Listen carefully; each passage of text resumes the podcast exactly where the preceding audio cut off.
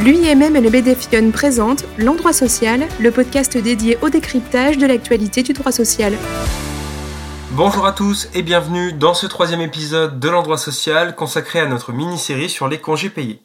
Nous avons vu précédemment les règles d'acquisition et de prise des CP. Aujourd'hui, voyons ensemble les modalités de décompte de ces congés. Commençons par le décompte en jours ouvrables, seul décompte légalement reconnu. Pour rappel, sont considérés comme jours ouvrables tous les jours de la semaine, sauf le jour consacré au repos hebdomadaire, en général ce sera le dimanche, et les jours fériés reconnus par la loi et habituellement chômés dans l'entreprise. Ce décompte va s'effectuer d'une façon assez simple. Le premier jour ouvrable décompté comme jour de congé sera le premier jour où le salarié aurait dû travailler. Le dernier jour décompté sera le dernier jour ouvrable précédant le retour au travail, même s'il correspond à une journée non travaillée dans l'entreprise. Du premier au dernier jour, cette période sera considérée comme la période de congé payé du salarié.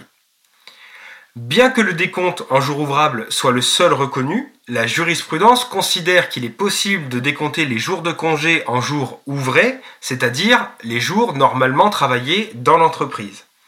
En pratique, cette méthode ne doit pas être moins favorable que le décompte en jour ouvrable. À noter que la comparaison s'effectue globalement sur l'ensemble de la durée du congé annuel et non pas à chaque fois que le salarié va prendre des congés. Le cas le plus courant, pour faire simple, va concerner les entreprises qui comptent deux jours de fermeture hebdomadaire et donc cinq jours ouvrés de travail dans la semaine.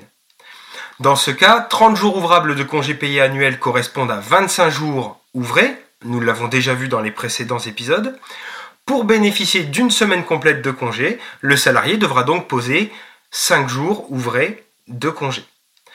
Ainsi, pour faire un parallèle avec le décompte en jour ouvrable, le premier jour ouvré décompté comme jour de congé est le premier jour où le salarié aurait dû travailler et le dernier jour ouvré compris dans cette période d'absence sera celui qui précédera le retour du salarié dans l'entreprise.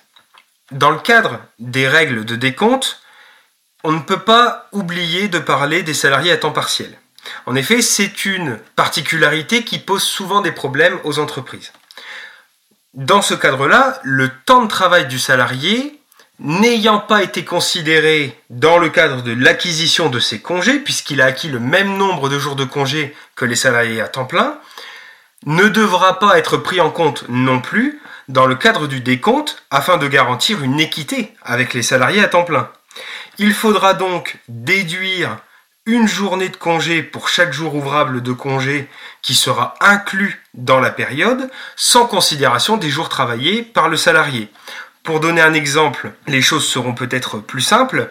Un salarié qui ne travaille pas le mercredi dans le cadre de son temps partiel, eh bien s'il pose son mardi, se verra décompter deux jours de congé le mardi et le mercredi, puisque, comme nous l'avons expliqué euh, depuis euh, le début, le premier jour d'absence où le salarié aurait dû être au travail était bien le mardi, et le dernier jour ouvrable ou ouvré avant sa reprise du travail était bien le mercredi, même si en temps normal il ne travaille pas ce jour-là. Il faudra donc déduire une journée de congé pour chaque jour ouvrable de congé qui sera inclus dans la période, sans considération des jours travaillés par le salarié, c'est ce que nous avons dit précédemment. Alors évidemment, comme tous les autres salariés, l'employeur peut opter pour un décompte en jour ouvré. Euh, toutefois, la Cour de cassation rappelle bien que ce décompte en jour ouvré doit se faire en fonction des jours habituellement ouvrés dans l'établissement et non sur les seuls jours travaillés par le salarié. Pour terminer, abordons l'impact des jours fériés. Des difficultés peuvent apparaître dans les entreprises où l'horaire normal de travail est réparti sur 5 jours et lorsqu'un jour férié tombe dans la période de congé payé. Dans ce cas, lorsque les jours fériés sont chômés dans l'entreprise, et j'insiste bien sur le fait qu'ils sont chômés, soit le congé sera prolongé d'un jour, soit il sera décompté un jour de congé en moins dans les compteurs du salarié. A l'inverse, lorsque ce jour férié n'est pas chômé dans l'entreprise, non seulement le congé ne sera pas prolongé, mais le salarié ne bénéficiera pas non plus d'un jour de congé euh, supplémentaire euh, dans le cadre de cette période d'absence.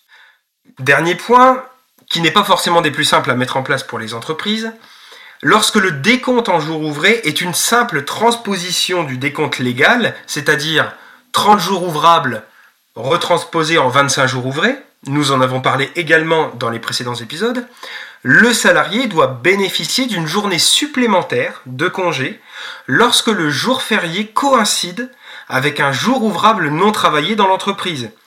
Pour être très clair, cela signifie donc qu'en cas de décompte en jour ouvré, un samedi qui tomberait un jour férié déclenchera un jour de congé supplémentaire si le salarié a été en congé le vendredi. Bien, nous en avons fini pour aujourd'hui. Comme toujours, si vous avez des questions, n'hésitez pas à contacter le service juridique. Restez à l'écoute pour de futurs épisodes sur votre chaîne de podcast L'endroit social.